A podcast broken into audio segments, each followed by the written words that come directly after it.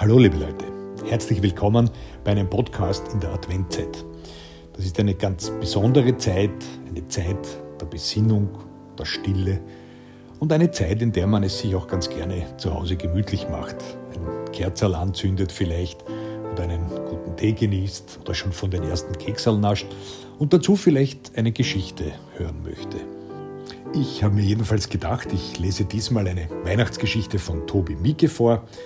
Der Tobi Mieke war langjähriger Autor bei Servus, schreibt ab und zu auch noch für uns, lebt aber jetzt als Biobauer am Fuße des Schneebergs in Niederösterreich.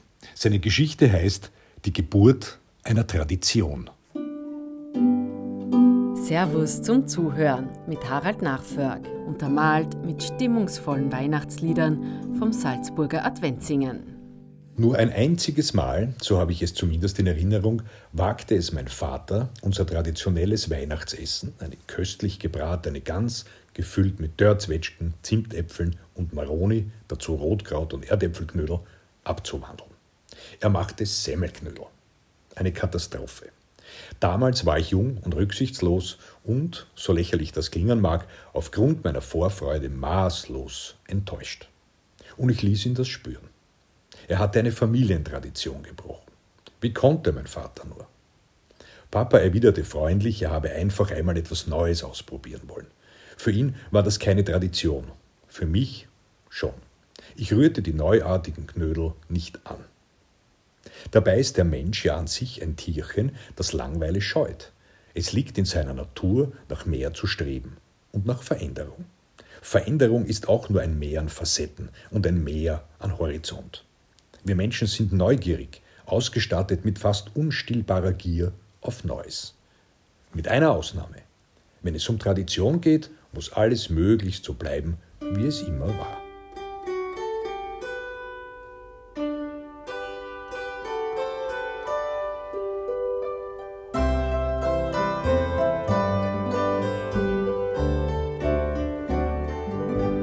Es war Tradition, dass mein Vater, nicht meine Mutter, dieses Festtagsgansel für den Christtag zubereitete.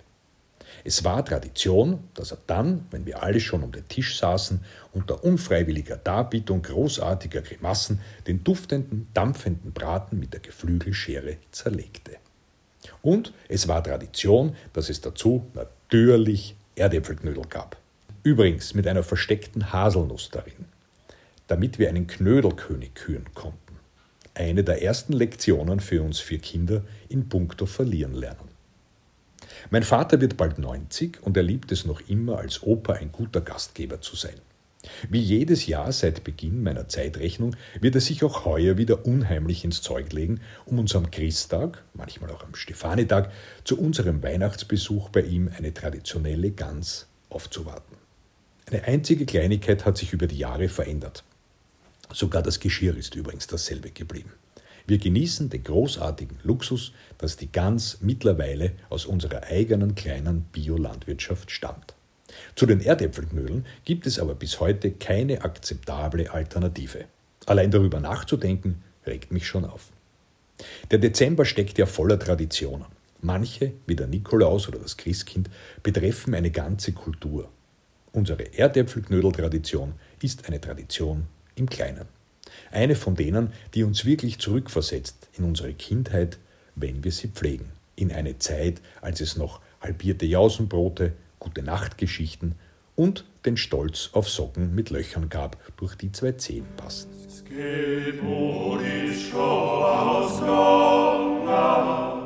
Von Kaiser August die da,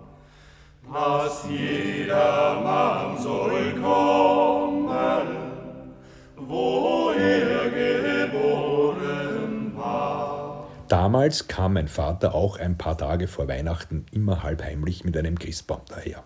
Hineingezwängt in einen weißen Netzstrumpf sah man nicht, ob er auch, wie Gott ihn schuf, im Wohnzimmer eine gute Figur machen würde.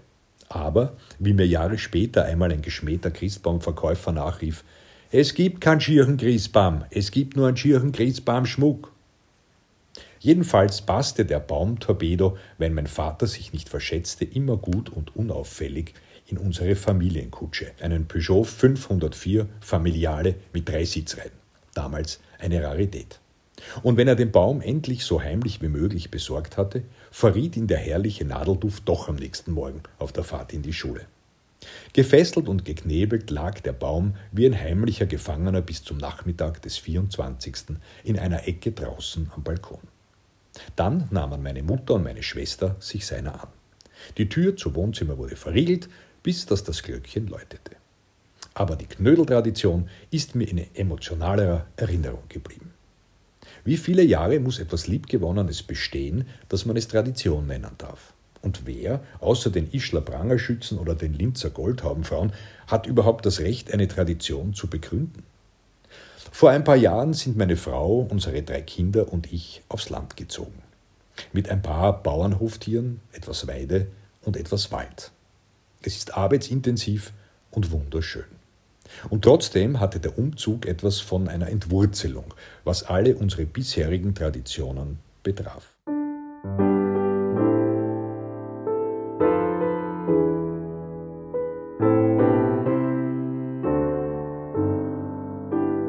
Im ersten Jahr fand Weihnachten auf einer Baustelle statt. In der Eile und aus Vergesslichkeit blieb mir damals nichts anderes übrig, als mit der Kleinholzhacke bewaffnet ein hutzeliges, schiefes Kerlchen von einer Fichte zum Weihnachtsbaum zu küren. Ich stapfte durch dichte Schneegestöber über die Weide zurück wie ein Urmensch. Die Waffe in der linken, die Beute nachschleifend in der rechten. Aber es war ein ziemlich tolles Gefühl, ein Christbaum vom eigenen Grund. Im nächsten Jahr nahm ich meine beiden älteren Kinder mit. Eigentlich nur, um meiner Frau ein bisschen Vorweihnachtsruhe zu verschaffen. Zuerst ein Stück des Weges mit unserem Allradmuli, er ist mein Baujahr, scheppert aber mehr, die Forststraße hinauf, dann zu Fuß querfeldein. Im Papas Fußstapfen Weihnachtsbäumchen suchen. Mir war das damals gar nicht bewusst, aber es muss bei den beiden einen tiefen Eindruck hinterlassen haben.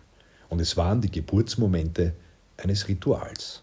Vor dem doch etwas martialischen Umhacken erzählte ich den Kindern natürlich, dass es eine Ehre sei für das Bäumchen, als Christbaum in die Stube zu dürfen, geschmückt zu werden und dann mit Kerzen und Kugeln gewissermaßen einen edlen Heldentod zu sterben. In den letzten Zügen, wenn schon die Schockwelle des Neujahrkorkens ausreichte, um die Nadeln rieseln zu lassen, bekommen dann noch unsere Schafe den Baum zum Beknabbern. Die Kinder können vom Küchenfenster aus zusehen. Sie lieben es, die Schafe und die Kinder. Schon ab der ersten Adventkerze wurde ich voriges Jahr mehrfach gefragt, wann wir denn endlich den Christbaum suchen gehen. Es ist klar, dass ich aus dieser Gasse nicht mehr herauskomme. Ich habe also tatsächlich eine Tradition begründet. Keine so gewichtige wie die heiligen drei Könige, denke ich, aber eine kleine, feine. Und ich sehe mich schon, so Gott will, mit 90, wenn mich meine Kinder schmunzeln mit ihren Kindern und mit der Kleinholzhacke immer noch hinaus in den Schnee jagen. Da ist mein Vater mit der Erdäpfelknödeltradition eigentlich durchaus zu beneiden. Vielen Dank fürs Zuhören. Wir freuen uns, wenn Sie uns die nächsten Wochen durch den Advent begleiten. Abonnieren Sie den Podcast-Kanal von Servus in Stadt und Land und lehnen Sie sich zurück, wenn Harald Nachförg stimmungsvolle Advent- und Weihnachtsgeschichten vorliest.